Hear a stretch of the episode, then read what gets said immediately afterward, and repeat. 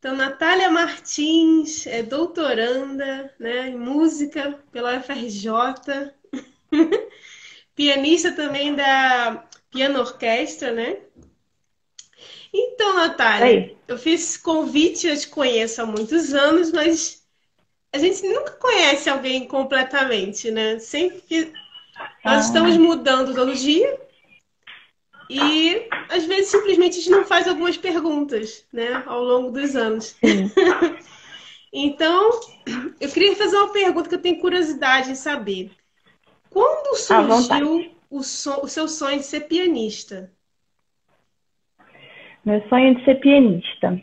Bem, foi assim, eu com 10 anos comecei a fazer aula de música com uma professora que foi minha professora dos 10 até os 18.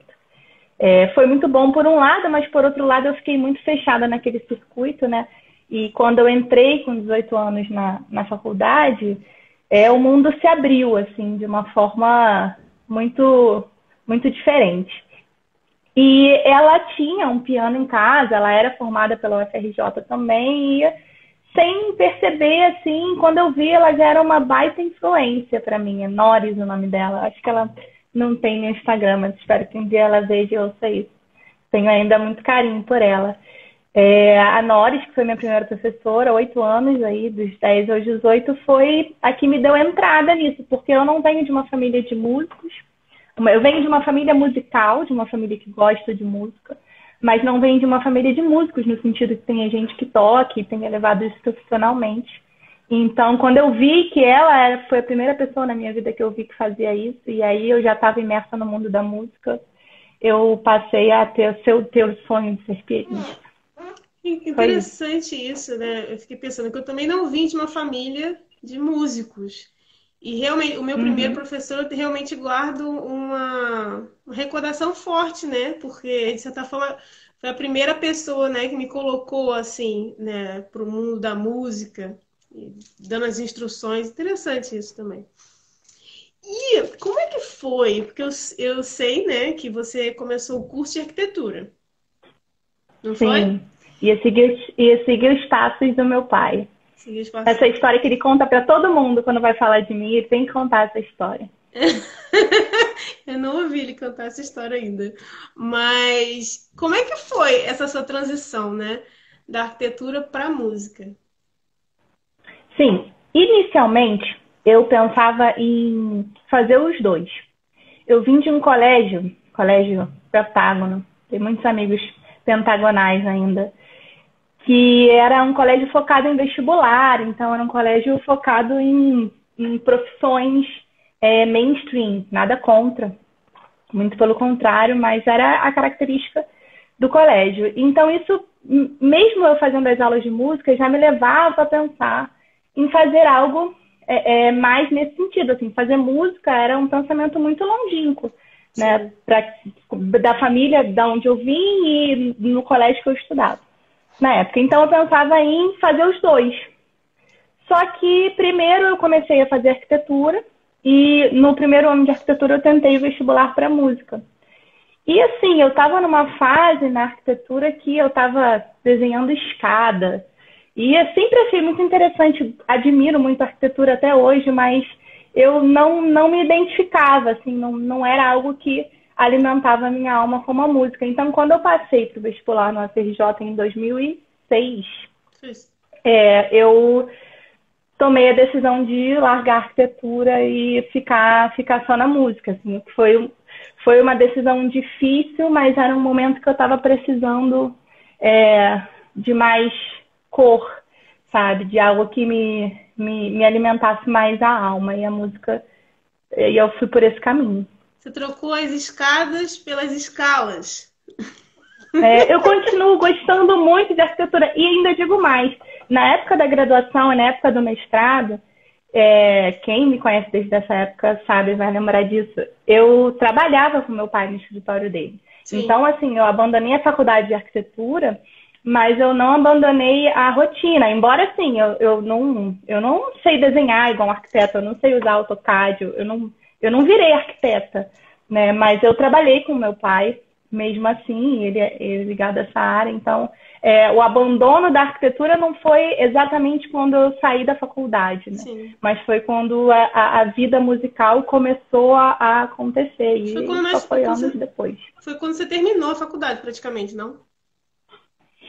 Na época do mestrado, eu ainda trabalhava com meu pai. Ah, no mestrado? Não, eu não lembro o ano exatamente, mas é, na época do mestrado, eu, eu terminei o mestrado em 2014. Eu acho que. Eu não lembro se foi até o final do mestrado ou não, uhum. mas na época do mestrado eu lembro que eu ainda. Eu ficava dividida entre, entre fazer alguma coisa lá ou olhar uma partitura, ler alguma coisa do mestrado. Eu ainda não tinha maturidade para conseguir organizar as coisas na minha cabeça. Uhum. E aí foi. Eu, talvez na época do. Ah, não, o intercâmbio foi antes, né? Enfim, eu não lembro o ano assim que eu, que eu parei uhum. de ir no escritório, mas, mas foi por aí, na época do mestrado. A Denise Freitas mandou mensagem aqui também, que é sua sogra, né? É, sim. eu, eu vi que foi a, a Bárbara 133 entrou. Se ela estiver por aí, se manifesta. A Bárbara é minha prima. Ah, que legal. E tem uma, tem uma história engraçada. Porque antes de ganhar um piano, eu ganhei um teclado. Uhum. E ganhei de Papai Noel, olha isso. Só que era uma época de Papai Noel que eu não acreditava mais em Papai Noel. Eu era criança, não acreditava mais em Papai Noel, mas todo, todas as pessoas da geração, todas as primas ganhavam presente, porque a Bárbara, que é essa minha prima, uhum. é, acreditava. Então a gente ganhava e fingia que acreditava, porque ela estava ganhando.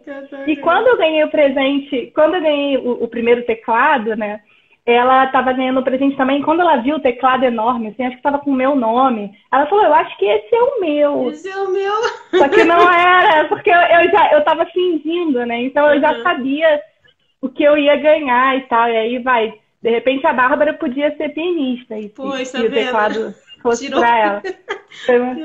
quando eu vi o nome dela, eu, quando eu vi o nome dela foi justamente quando você falou, assim, ah é, como é que começou essa vida ah, musical? Ah, né? você lembrou do piano na sua vida? Foi naquele dia Ah, eu lembrei.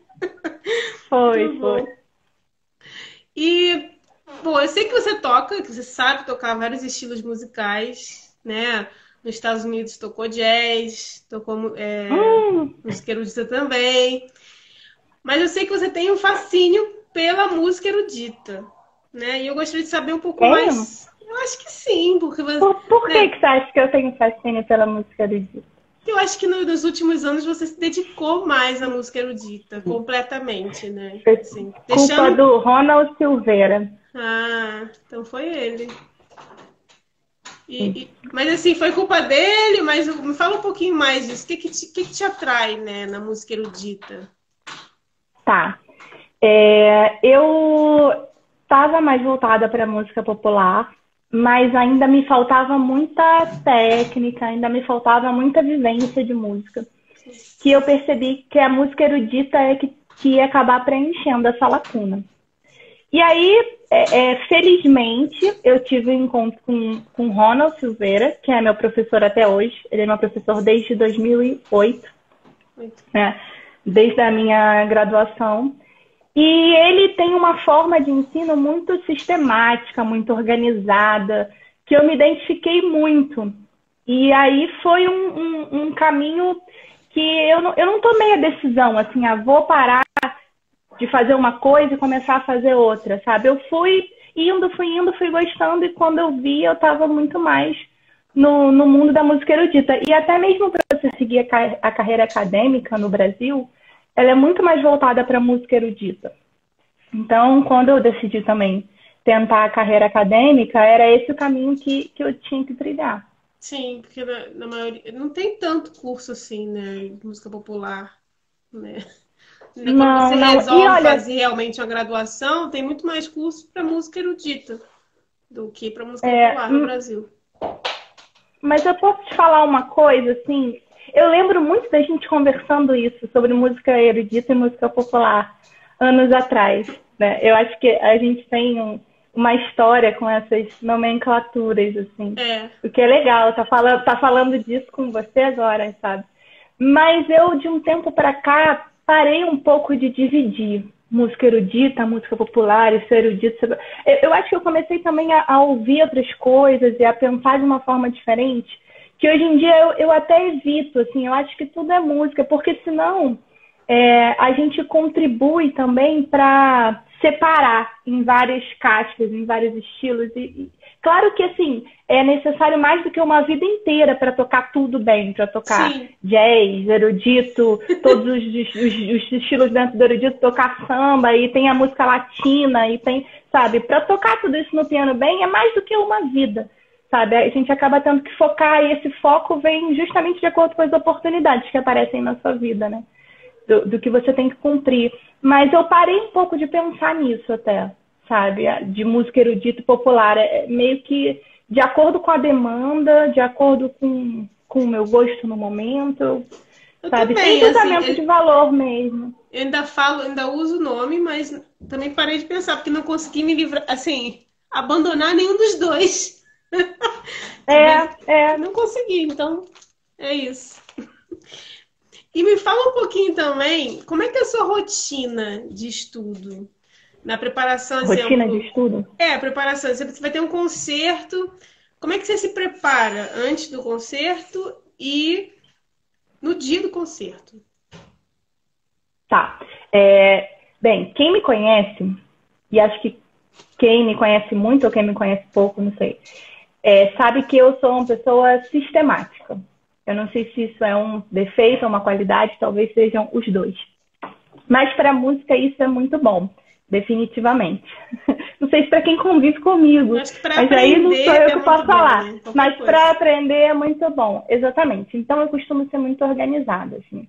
Eu é, já pesquisei em mim qual é a minha melhor hora do dia para estudar. É a parte da manhã. Então sempre que eu posso, eu estudo de manhã. Acordo, tomo café da manhã e estudo, tomo café da manhã estudando, por aí vai. Eu, eu, eu procurei pesquisar em mim o que, que funciona e tocar de manhã funciona. Claro que, ah, não deu para tocar tudo que eu quis de manhã. Eu vou continuar ao longo da tarde e da noite, se for necessário, mas eu rendo bem de manhã. É, e eu tenho aqui também um caderninho, adoro esses caderninhos, que são diários de estudo. Esse aqui é o terceiro ou quarto diário de estudo. Então, aqui eu tenho várias anotações de, do que eu estou estudando e do que, que eu estou fazendo. E eu anoto mesmo, assim, a compasso tal, música tal, compasso tal, é, marcar dedilhado, é, melhorar velocidade, acelerar e, e algumas formas, variar, variar ritmo para acelerar. Uhum. Vou fazendo um, um detalhamento assim. E agora, com o doutorado que eu estou pesquisando sobre memória, eu estou muito intrigada com esse assunto.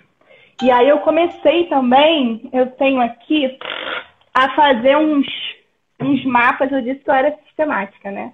Um mapa? É, a, a, fazer uns mapas, assim, da partitura, entendeu? Então eu estou, por exemplo, sei lá, Seresta Lourenço Fernandes. Aí eu estou vendo que escrever enquanto eu estudo ajuda. Então, por mais que seja redundante, eu vi lá um Fá sustenido na armadura. E aí eu estou escrevendo Mi menor. Aí depois, quando vai para Mi maior, na seção B eu escrevo Mi maior.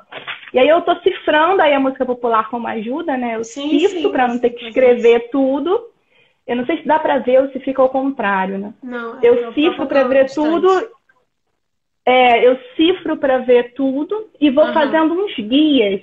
Aqui eu fiz mais detalhado, que eu estava mais inspirada, mas como você pode ver, chega aqui, eu já faço assim umas, umas vozes mais. Não estou escrevendo qual é a figura, marquei algumas coisas com marca-texto e com foco especialmente na memória, sabe? Para que eu possa, é, como se fosse dizer para mim mesma tudo que eu já sei na peça, mas que seja redundante sabe? E eu tô sentindo que essa, essa linha tem me ajudado, né? Fora isso, que mais? Tento fazer leitura à primeira vista é, é, periodicamente. Já tive momentos de fazer mais, momentos de fazer menos. E uma outra é, tática que eu uso, que nem sempre dá tempo de estudar tudo que a gente quer. Né? Na, na vida normal, assim, trabalhando, sei lá e pra cá, no trânsito, a gente estuda muito menos do que a gente gostaria, mas eu tento manter uma média de pelo menos passar o repertório que eu estou estudando. Ah, estou estudando Todos duas músicas, quatro músicas.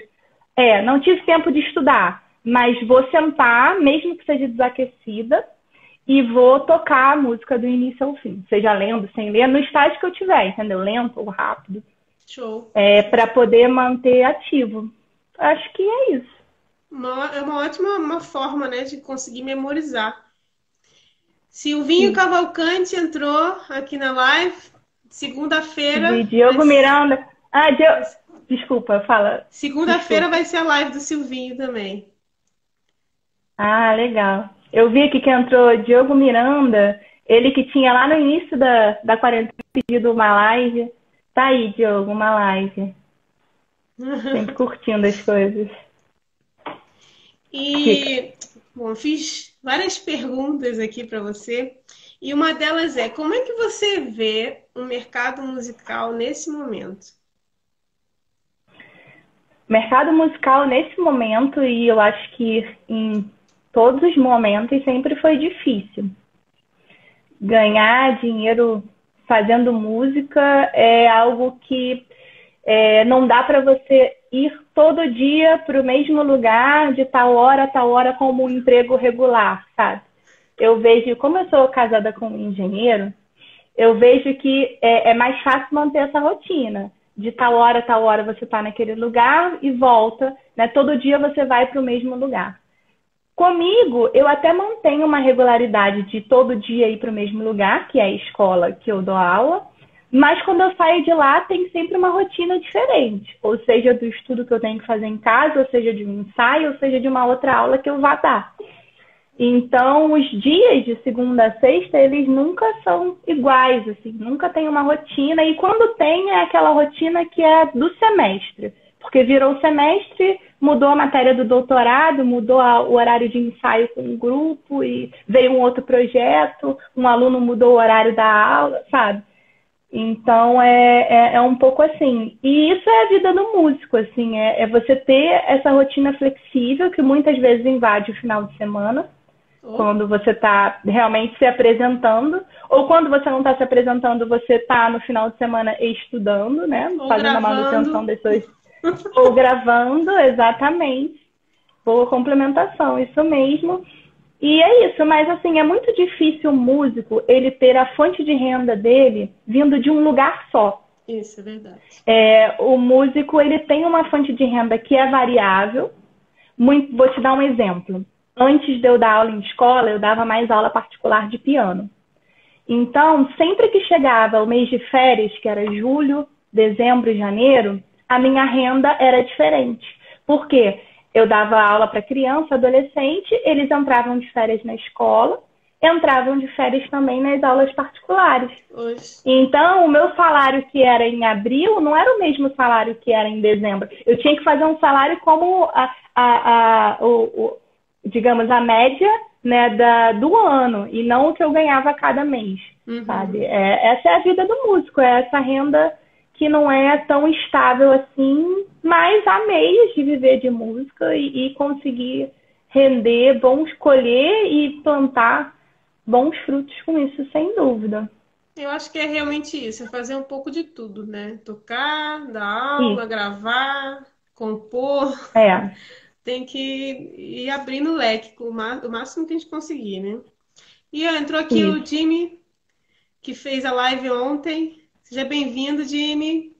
Ah, muito bom, gostei muito dele. E Sambista, você... né? Ele é baixista, é, mas também é ah. arranjador, é produtor musical, também toca guitarra. Já toca há mais de 40 anos, né? Tem uma carreira muito bom. longa. E você falou que você dá aula agora, né, no ensino público brasileiro. Isso né, da aula na escola. E pra, eu queria perguntar, como é ser professora de música no ensino público brasileiro? Sim, é um grande desafio. Primeiro, a gente teria que entender qual é o objetivo da música no currículo das matérias dentro de uma escola. Né? Se a gente parar para pensar, os alunos eles eh, têm acesso a matérias importantíssimas que eles vão aprender a ler, escrever, fazer contas. A, a, a, o público que eu atendo é um público infantil mesmo. E aí o que, que acontece? Quantos anos? É, a música, uh, do primeiro ao sexto, vamos dizer que vai variar de 6 a 13 anos, ah, okay. por aí. Tá? E é, é, um grande desafio porque a música ela entra nesse rol de matéria justamente para trazer à tona a sensibilidade. Porque a gente está ali com matérias muito objetivas, muito importantes no papel que elas têm que desempenhar. E a música traz uma possibilidade do, do, da criança né, entender a sua expressão no mundo, a sua expressão artística, entender a sua sensibilidade, aprender muito mais pelas sensações do que por algo mais objetivo e direto. Mas como eu me considero uma pessoa objetiva e racional também, mesmo sendo da área de música, uma coisa não anula a outra, eu posso dizer que objetivamente a música ela tem a função de melhorar a coordenação motora, de é, trazer uma consciência corporal maior, porque a gente tem que saber as partes do corpo que a gente está usando, por exemplo, percussão corporal. Eu vou fazer um ritmo que é. Ele tem que, às vezes, para a gente é fácil fazer, mas para uma criança é difícil você saber que são duas vezes aqui, uma vez aqui, que é. E não. Que, é, que são entonações diferentes. De, concentração. Requer concentração, requer disciplina requer uma determinação, porque algumas pessoas conseguem fazer de primeira e outras não conseguem. Então, a gente começa a ver até características de personalidade, como moldar isso, no sentido de que, às vezes, o primeiro impulso do aluno, uma criança, ele é muito impulsivo, né, naturalmente. O primeiro impulso que ele tem é desistir. E aí, quando ele não consegue. Isso é na criança gente... e no adulto. Sim, Sim, concordo, concordo. E, e, e a música ela entra nesse rol então, também para dar uma disciplina, para fazer com que você tente, não desista, porque é isso, é um trabalho de formiguinha. Eu costumo falar isso para os meus alunos, sabe? Música é um trabalho de formiguinha. Às vezes você não vai conseguir fazer de primeira, mas você tem que ter esse foco, essa determinação. Então, é, eu acho que, que é uma experiência muito enriquecedora para quem tem oportunidade, sabe, de ser musicalizado. Isso independente da da profissão que a pessoa vai seguir. Às vezes eu, eu fico pensando que as pessoas têm uma ideia um pouco torta, um pouco, se eu posso dizer isso, sobre, assim? a, sobre a música, sobre o aprender. Às, às vezes as pessoas, ah, música é fácil. Eu acho que tem muitas pessoas que pensam isso. Que, exemplo, ah, em hum. dois meses eu vou estar já cantando, tocando e se você for, é. você pode ser um superdotado e conseguir, mas senão você, vai, você vai, só vai conseguir depois de muitos anos, sabe? É, de treino, de ouvindo, ensaiando, investindo. É... Não sei, às vezes fico com essa percepção que as pessoas querem um resultado muito rápido. E aí se frustram, né? É. Se, se, sentem mal, porque não, não chega tão rápido. É, a, assim. música, a música pode. É, a música pode trabalhar isso, né? Eu acho que a gente vive numa sociedade muito imediatista. Isso não é culpa de ninguém, assim, especificamente, né? É culpa de como a gente tem vivido sem, sem racionalizar. E a música, por ser algo que não é imediato, faz com que isso dê uma, oh, peraí, mas eu quero, eu quero fazer isso aqui. Mas não vai. Não é tão assim, ou eu quero fazer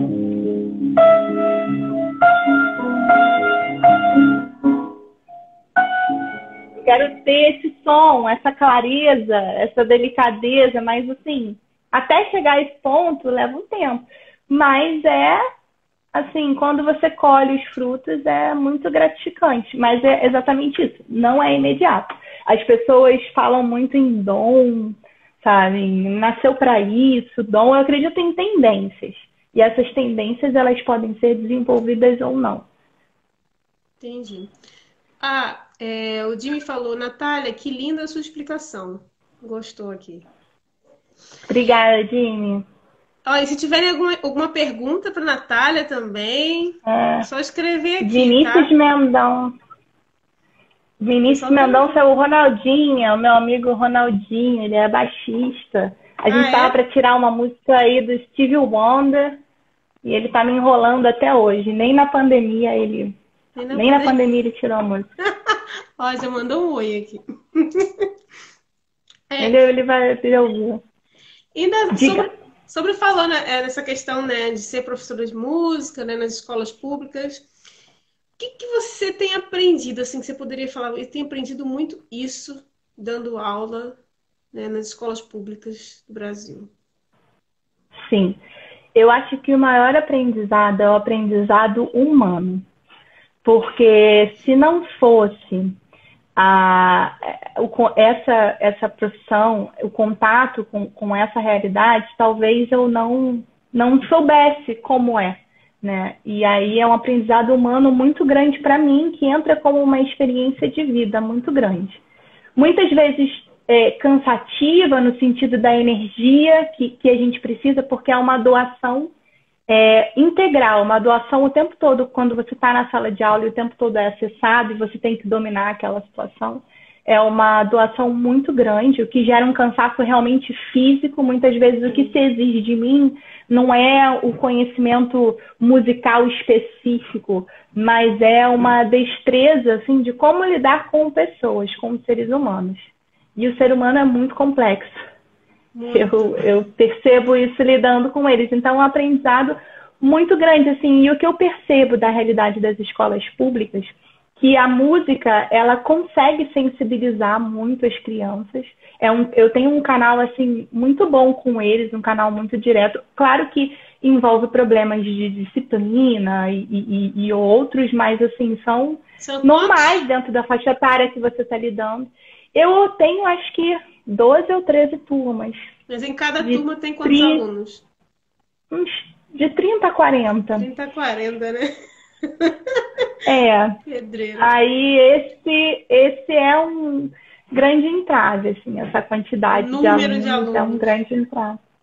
É. Porque a, a, o ensino musical, e eu sei que você sabe disso também, ele trabalha individualmente, né? Muitas vezes ele é personalizado. E cada então um a gente pensa. De um jeito. E cada um aprende de um jeito, exatamente. Então, quando você está lidando com, com uma população heterogênea, e quando você está lidando com essa quantidade de alunos, o, a abordagem ela tem que ser diferente, sabe? Sim. Ela tem que ser remodelada. Muito interessante. E o que, que você gostaria de mudar você pudesse, assim. Não? Mudar em, no que exatamente? Pode ser na estrutura, pode ser na forma, não sei, o que você quiser. Na escola, na, na escola na... si, o que, que você mudaria? Uhum. É, eu acho que o principal é a quantidade de alunos por turma. Por turma. Sabe? É, você imaginar, porque, veja bem, é, parece até um paradoxo, às vezes eu, eu me, me vejo no meio desse paradoxo eu lido com o som, né? O nosso meio é o som, nós somos músicos. Então, quando eu vou dar aula, o som é o meio. Mas eu também preciso do silêncio. Sim. Então, assim, muitas vezes eu, eu, eu, eu tô, assim, pedindo para eles o silêncio justamente para ter essa atenção, essa concentração. É mas, eu sou a, mas eu sou a pessoa que vou lá levantar a bandeira do som. Sim. Então, muitas vezes é um, é um paradoxo, assim, porque eu preciso tanto do silêncio quanto do som para ensinar a música, e sabe? Pra... E eles vêm em momentos adequadamente diferentes, né? E, e a quantidade de alunos por turma é. A e a quantidade de alunos. Essa reclamação é, a quantidade também de alunos é daqui. prejudica. Aqui em Portugal também. Em Portugal? Também, 30 alunos. Né? E é uma é, reclamação me, me fala. Sempre a maior reclamação dos professores é essa, o número de alunos da sala de aula. Quantos estão aí, mais ou menos? Também são uns 30. 30, 30 às vezes, sim. Na maioria das turmas. Eu dei aula aqui no ensino público, né? Um período. E era. Eu lembro. É. Ficou enlouquecida. Fiquei enlouquecida. Mas foi bom. Me mandou mensagem. Ó, temos uma pergunta aqui. O que você acha primordial para desper despertar na criança o interesse por música? Do Vini Mendonça. Quem é a pergunta? Eu não tô conseguindo. Do Vini ah, Mendonça. Sim. O que, que é primordial para despertar o interesse por música? É. É, eu acho que é você tentar entender que tipo, é, como você vai poder trazer aquela criança para o mundo da música e entender em dois sentidos, entender no sentido de entender um pouco a, a personalidade daquela criança, como aquela criança é, para entender como você vai cativá-la e entender também quais são os meios as abordagens musicais que você pode usar. Por exemplo, crianças que são muito agitadas, provavelmente elas vão querer uma atividade musical igualmente agitada. Para isso, a gente pode usar a percussão corporal. A criança ela vai se mexer o tempo todo. É, Para uma criança que consegue ter um nível de abstração um pouco maior, que ela consegue parar e, e, e se concentrar mais, é, ela, a gente pode tentar despertar a sensibilidade com uma escuta, na qual, a partir daquela escuta, ela vai desenvolver um desenho. E aí, com esse desenho, eu já fiz essa experiência na escola. Você percebe quem é mais visual, quem é mais racional, quem consegue abstrair mais de acordo com o que a pessoa faz. Sabe? E aí você vai entendendo com desenho, você vai entendendo o canal de sensibilidade da criança. É, eu já fiz essa experiência e aí algumas escreviam palavras. E aí você percebia que aquela pessoa ela se expressa mais diretamente, ela precisa da palavra para se expressar. Uhum. Outros faziam desenhos mais abstratos. Outros faziam desenhos mais diretos. Aí você percebe o canal de sensibilidade que a criança apresenta, sem ela perceber, sabe? Uhum. A gente mesmo estando atento para o que ela está mostrando. Só que, independente do canal de sensibilidade, a gente também vai ter que é, cultivar na criança a concentração e a atenção. Isso vai ser em qualquer atividade. Sim. Espero que eu tenha respondido. É, ah, o Felipe aqui também falou, né, que as crianças agitadas adoram mais a bateria. É. Sim, sim. Bem barulhento sim. mesmo. Aqui, meu. Sim. É, por isso que eu falei da percussão corporal, né? Porque sim, sim, sim, sim. É, é o que a gente tem. Mais. Para todos, né? Ao acesso de todos, né? Exatamente. Então, eu também queria saber um pouquinho mais, Natália. Queria que você explicasse hum. também, porque eu sei que é um grupo famoso, que faz concertos em vários países, né? No Brasil todo mas nem todo mundo conhece o trabalho. Então, eu queria que você me explicasse um pouquinho como é esse projeto do Piano Orquestra, né? O que, que, o que é esse grupo Piano Orquestra? Piano Orquestra é um grupo que existe há bastante tempo já. Tem mais ou menos uns 15 anos. Uhum. E já passaram vários integrantes por esse grupo. É, esse grupo ele é criado pelo Cláudio Dalsberg, que é um baita pianista é, hoje em dia ele dá aula na Unirio. E foi por ele que eu entrei, né? Por ele que fez o convite para que eu entrasse no grupo. Eu entrei no grupo em 2017. E aí passei por um processo de estudo do repertório. E não é só o repertório, tem uma questão performática também, que aí vem a consciência corporal à tona de novo, que a gente estuda. É, e desde 2017 eu estou é, é, com eles ensaiando toda, toda semana e contribuindo, tocando e, e, estudando o repertório junto com eles e já fizemos alguns shows pelo, pelo Brasil aí. Tinha alguns outros shows marcados, assim, coisas bem legais, shows fora, mas agora com essa pandemia, a gente está fazendo essa live né, no meio da pandemia, isso está ficando é, assim em pausa, né? Mas é um grupo maravilhoso que a proposta é a seguinte: você tem cinco músicos e um só piano, um piano de cauda. E desses cinco músicos, quatro são pianistas. Uhum. Somos eu, Cláudio Dalsbeck, Amanda Com e Verônica Fernandes. Todas, e, e temos a, a, percussionista japonesa lindíssima Mako, que está até no Japão agora. Ah, ela é japonesa. E a, ela é japonesa mesmo, e a Verônica, ela é portuguesa. Ah, e nós temos esse projeto que a gente tira som do piano. Convencionalmente, né, a gente toca nas teclas do piano e a gente também toca dentro do piano. Então, tem gente que vai para debaixo do piano, tem gente que pega uma paleta e, e toca na corda do piano, a gente usa um fio que é uma linha de pesca e a gente faz como se fosse som de violino. E o que é legal é que a gente consegue fazer remissão a outros instrumentos.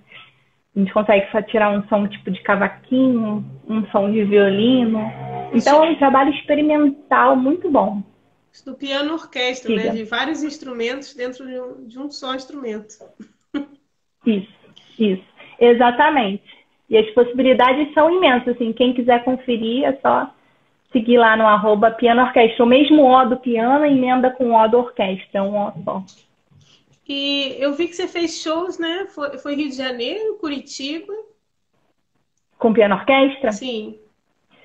Fizemos Rio de Janeiro, fizemos São Paulo, mais de um em São Paulo, fizemos em Belo Horizonte, Brasília, fizemos em Pernambuco, Curitiba e é isso que eu estou lembrando agora. Tinha mais um marcado em, em, abril aqui no Rio, mas foi cancelado, foi adiado, né? Uhum. E aí a gente está nessa. Outro dia a gente estava conversando sobre essa questão, né? Às vezes é o espetáculo, às vezes é o show. Como, ah, do espetáculo que é. não engloba só a parte sonora, é isso quer dizer? Não, o que eu falo assim, é, às vezes não, eu vi que, lendo né, sobre, eu vi que alguns momentos você escreve que vai ser um espetáculo e nos outros que vai ser um show. Uhum. Tem uma, tem uma Sim, diferença? É... Sim, é como se fosse. A, a gente quer um pouco sair do âmbito do, do show para o âmbito do espetáculo. Eu, eu digo que a gente ainda está nesse processo, sabe? A gente está se descobrindo e descobrindo muita coisa. E isso acontece muito por causa da, dos movimentos corporais que a gente tem. A gente tem um ensaio, a gente tem uma direção não só musical. A gente tem um diretor musical, que é o Claudio Dalsberg, e a gente tem uma diretora de cena, uma diretora corporal é, de, mais de uma questão mais performática, porque a gente usa luvas, dedais, eu não tenho aqui nenhum para exemplificar, só lá onde sim, a gente sim, ensaia, sim, baquetas. Uhum. Então, muitas vezes, a gente tem que saber como é, usar isso e também como se movimentar. Porque a gente está o tempo todo, um está aqui no piano e o outro está do outro lado, e a gente vai se movimentar. Como é que vai ser essa troca para um não bater no outro e para ficar bonito no palco também? Então, daí vem a ideia do espetáculo, né? Como pensar. E a gente tem também uma coisa que é muito legal, isso graças ao nosso produtor, Carlos Fausto, eu tô com muita saudade dele também, que a gente tem um telão atrás. Então, uhum. tudo que acontece dentro do piano, quem já viu o show sabe o que eu tô falando. Tudo que acontece dentro do piano aparece no telão. Então, é, é tem um apelo não só sonoro, tem um apelo também visual. Uhum. E por isso que por isso que se torna um espetáculo, digamos assim. Claro que o foco é a música, né? E a questão da dança, foi um desafio para você essa questão de dança? Dan... Você mas que, eu não você tá danço, tá falando... mas não chega a ser uma dança, mas tem os movimentos mais assim, uma... sim, é. Foi foi difícil no é. início ou foi natural? Foi difícil, foi difícil.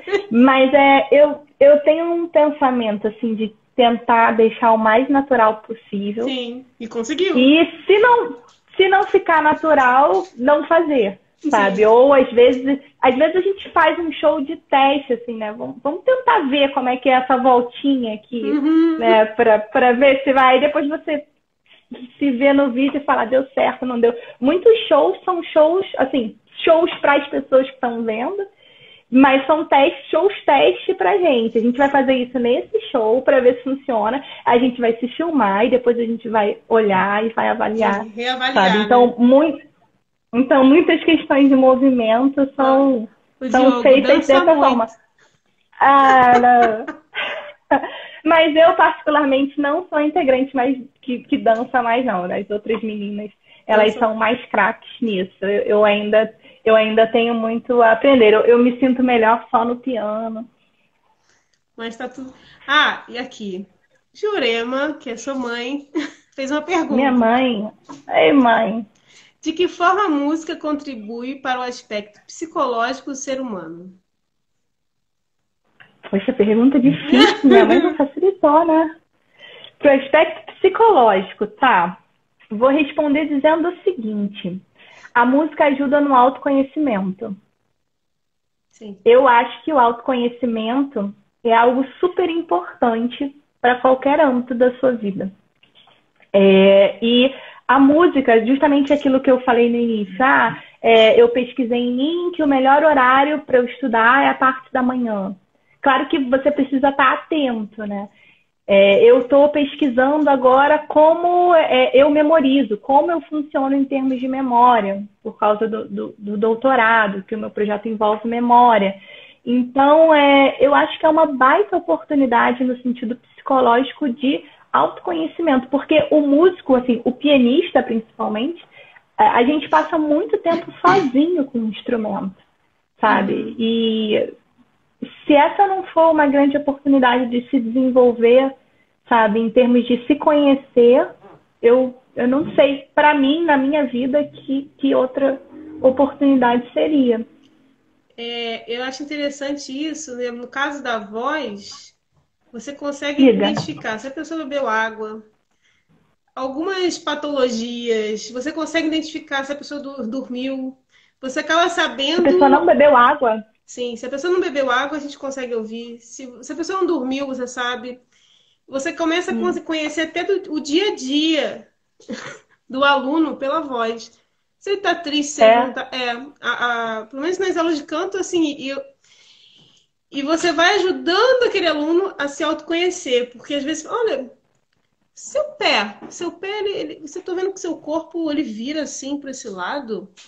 Ah, vira? A pessoa às vezes não se dá conta da, da sua postura, né, da forma como se coloca, e através das aulas você uhum. também vai observando o aluno e ajudando com que ele comece a, a, a é. perceber é. mais, né? A forma como ele fala, a forma como ele se, se coloca, a forma como ele pensa. É, dá para imaginar. Né? E, e o, a questão do subtexto, isso que eu queria também saber. No canto, a gente trabalha muito o subtexto né? De você ter que expressar no seu rosto, expressar na sua voz o que você está sentindo com aquela música, né? Com aquele texto, né? O texto da música. No piano, pelo menos assim, quando eu te escuto tocar, quando eu já fui no, nos seus concertos, eu sinto que você estava falando com o piano. Mas você trabalha assim um subtexto, você pensa realmente, poxa, nessa parte da música eu estou em tal lugar e fala, sei lá, tocando para não sei quem, porque a gente vai criando lugares, né? Como se eu estivesse me teletransportando em cada parte da música. Você faz isso no piano? Como é que é essa? Sim. Com algumas peças é mais orgânico uhum. e com outras leva mais tempo. Eu posso dar uns exemplos aqui pianisticamente. Por exemplo, tem um noturno de Chopin, que é o Opus 27, número 2, que eu me ajuda a pensar nele como algo suspenso. Parece que a sensação que ele me dá é como se você estivesse voando, sabe? Flutuando mais do que voando. Que ele é assim.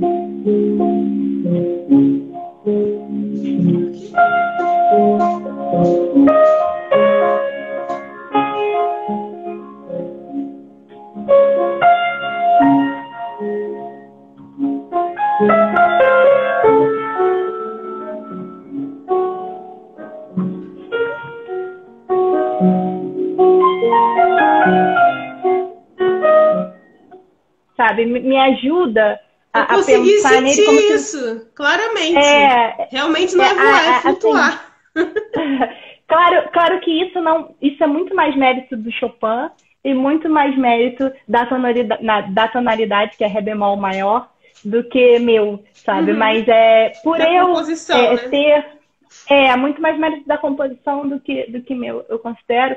Mas assim, me ajuda quando eu penso nisso. Por exemplo, tem um outro noturno que ele é assim.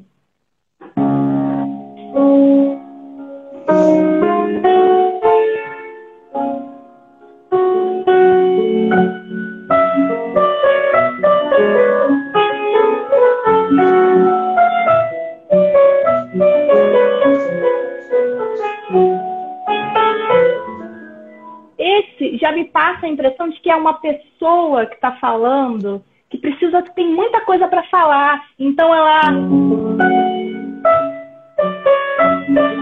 Sabe? E, ela, e, e aí tem muita nota e, e, as notas não param. E tem, tem, tem momentos que, que, ele, que ele repete o mesmo, o mesmo impulso, o mesmo motivo é, melódico de antes. Então, é, é como, eu penso nisso, é uma pessoa que, que precisa falar muita coisa, pensa muita coisa, que fala muita coisa e precisa colocar aquilo para fora sabe? Então, tem, tem músicas que induzem a gente a isso. Agora, É, quando isso acontece, às vezes acontece logo no início, às vezes antes de tocar a música, você já conhece, você já ouve a música e já tem aquela imagem, e às vezes no contato com a música isso vai acontecendo, sabe? Mas com certeza, esses roteiros ajudam. Eu achei interessante, assim, e depois que você falou também foi mais fácil, né? De sentir realmente que a música estava flutuando né, através do som. Ó, a é. Lívia mandou uma mensagem aqui. Helena e Yasmin estão Lívia. mandando um beijo. Ah! Pra você. Um beijo, Helena e Yasmin. Vocês estão me vendo? Eu tô com saudade. Sou... Helena e Yasmin são as, são as minhas primas, filha da minha prima, Lívia. Ah, que legal. Quero ver. Elas têm um pianinho em casa lindo. Que eu quero ver elas tocando esse piano em breve. Tem tempo que eu não as vejo. Tem que dar um umas beijo. aulas para elas também. É, Sim, é... estamos aí. O Diogo perguntou: quais são as maiores dificuldades em acompanhar um cantor? Hum, as maiores dificuldades de acompanhar um cantor. Ah, é, eu acho que a cantora que eu mais acompanhei na vida foi você, né, Fabiola? que legal! Não sabia. Eu acho que eu acho que minha, minha cantora cativa, assim. É, olha, eu acho que depende do cantor, assim. É, em termos pianísticos, é muito diferente. Eu não sei para você como cantora, dependendo da formação de grupo que você vai cantar, se muda. Mas para o pianista muda muito, assim. Se eu estou tocando piano e voz, não tem um baixista. Então eu tenho que fazer os baixos, baixo. né? Uhum. É, então eu estou aqui. É...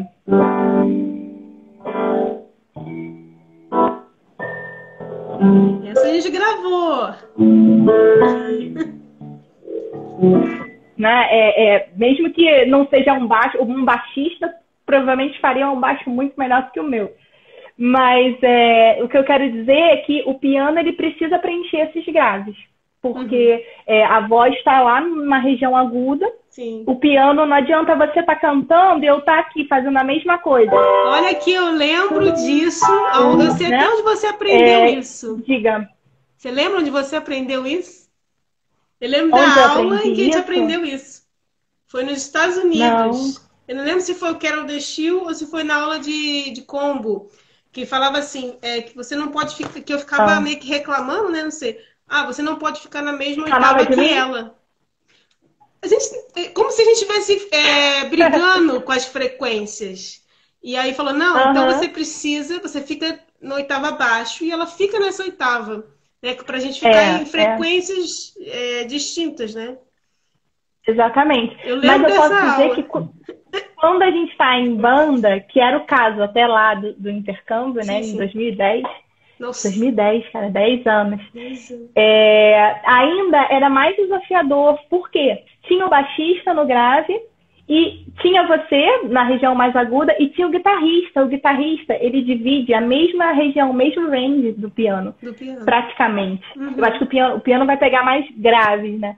Mas então, assim, muitas vezes a briga maior, digamos Era assim, né, no bom sentido, era do piano com a guitarra, porque a gente tinha que ter uma combinação de não estar tá na mesma oitava, porque senão até perde a, a oportunidade de acrescentar mais musicalmente, né? Então, para o pianista, assim, tocando com cantor, voltando à sua pergunta, né? Tocando com cantor e tocando solo ou tocando com banda, é uma organização no piano totalmente diferente. Porque, digamos, esse, esse noturno de Chopin que eu toquei.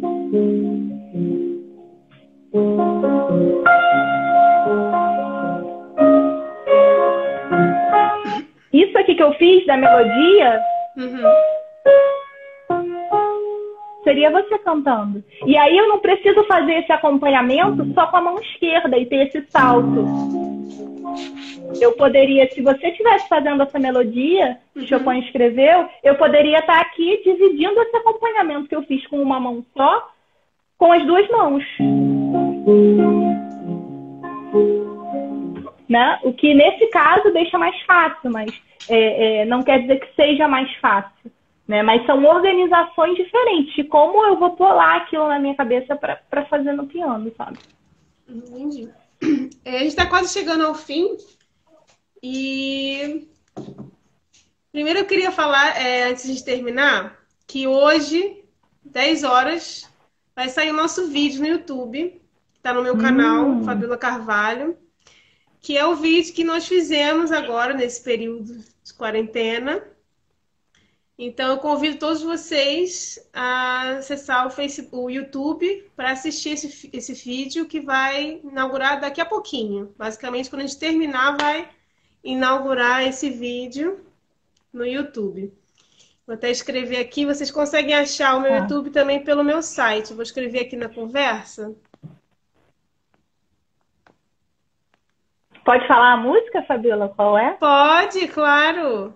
Fala aí, Nath. Qual, qual música vocês acham que é? Vamos jogar a pergunta. Qual música vocês acham que é? Vamos ver, ninguém... Vamos ver se alguém responde. É. ah, mas, mas, ficou diferente. Me ma... Nós já tocamos me várias manda, vezes. Me manda o vídeo que eu quero ver. Sim, sim, sim, sim. É, já tocamos várias vezes, mas ficou bem diferente a versão. E, assim, tentei editar, criando é, algumas formas diferentes da Natália aparecer aqui comigo, aqui, né? Vocês vão gostar. Eu fui aí, fui aí em Aveiro tocar, tocar piano na sua é, sala. Na minha sala. é, é If I Ain't Got You. Fábula Carvalho e Natália Martins. Natália, eu queria que você deixasse aqui uma mensagem para os músicos e para os pianistas que estão começando a sua carreira agora. Os pianistas que estão começando. Ok, eu acho que o principal é ter foco, organização e disciplina. E, ao mesmo tempo, fazer com que isso não mine a sua capacidade criativa e de musicalidade, porque a gente está lidando com música, que é algo muito abstrato, sensível, e a gente está falando de coisas muito objetivas, disciplina, foco, é, que às vezes parece que elas se chocam, assim, mas eu acho que elas podem ser um casamento perfeito para o músico realmente evoluir. Essa questão de você não perder a emoção, né? Treinar, ter não perder a emoção, mas ao mesmo tempo, quer dizer, não perder não, mas nutrir a emoção, né? Porque ela existe, mas, me, mas não perder o foco, porque não adianta você ser super sensível, emotivo, mas você não sentar no piano para estudar e achar que vai baixar o dom em você e você vai sair fazendo tudo. Não, isso vem com muito trabalho. Muito né? trabalho. Você sabe também, né? Isso com vem certeza. com muito trabalho. Eu, trabalho verdade... de formiguinha eu fico, essa questão da emoção, né? Eu fico sempre falando que é interessante. Você treina técnica, depois você esquece um pouquinho e vê o que, que vai vir naturalmente. E, e se entrega à música, né? Pra... É diferente, né? Olha, Exatamente. sua mãe falou que nós devemos gravar Your Song no próximo vídeo. Ah, é. É, é a música dela e do meu pai. Podemos, eu, eu curto. Vamos, então, Carol? Vai, essa... Então vamos lançar essa hoje, If I Got You, da Alicia Keys, e a próxima música, Your Song. E também é teremos, daqui um tempinho, eu vou falar aqui o pessoal, a gravação com o nosso combo dos Estados ah. Unidos, né? O Marvin, se Deus quiser, com o Renato também. Vamos aguardar. Muito bom, vai ser um revival da, do nosso intercâmbio de 2010. Sim, sim. Com o mesmo grupo de lá. Vai ser, vai ser bom. Eu ainda não comecei a ver nada, a estudar nada, mas vai sair. Sim, sim. Marvin, o Marvin, Marvin já tá, tá, ele tá já estruturando. Marvin, o Marvin é o que tá mais adiantado. É. é. Daqui a pouco vamos, vamos juntos, vamos juntos. Mas foi ótimo, Natália. Se a gente puder, a gente fica aqui a noite inteira conversando. Obrigada. Queria agradecer a todo mundo que está aí. Eu não consegui ver todo mundo. Algumas pessoas eu vi, reconheci. Mas muito obrigada quem ficou, quem se interessou. Quando, quando a Fabiola me chamou, eu falei, nossa, quem, quem vai querer ver a, a minha live? Quem vai, quem vai querer me ver? Eu achava Muita que não ia ninguém, mas, mas fiquei, fiquei lisonjeada. Que, o mais importante é a gente, principalmente nesse momento, manter a chama acesa da arte. A arte é muito importante. E, e se a gente parar para pensar agora nesse momento difícil que a gente está vivendo, a gente está se nutrindo de arte. Seja a gente que é músico, ou seja aquela pessoa que está na Netflix vendo um monte de, de ator aí que ensaiou pra caramba para deixar aquilo gravado, sabe? Independente do tipo de arte. Então, essa chama da arte e, e, e valorizar isso é muito, muito importante. Muito importante. Já fico feliz por poder contribuir nesse sentido, independente do, do número de pessoas que assistiram. Mas também fico muito feliz com quem viu. Então, olha, não sei se a próxima. Agora deve fazer mais lives também. Assim, se vocês quiserem, podemos fazer outras sobre outros temas, né? Marcar outro dia. Mas foi um sucesso. Eu gostei muito de entrevistar você com as minhas perguntas. Achei que foi bem construtivo, né? E você sempre tem uma uhum. visão diferente das coisas, eu vejo assim. A gente sempre... Você acha? Eu, é, eu sempre aprendo diferente muito conversando com você. Você tem sempre um olhar diferente. É, eu, eu, por estar dentro de mim, não não vejo isso com não tanta vejo. clareza, né? Porque eu só convivo comigo mesma dentro de mim. Mas é que bom, fico feliz, duplamente feliz. É isso aí. Um beijo a vocês, pessoal. Obrigada por ter assistido a nossa live. Segunda-feira eu tenho mais lives. Quem puder adicionar aí também, vou receber outros músicos segunda e terça-feira. Tá bom? Tchau, tchau, Natália. Um beijo. Beijo.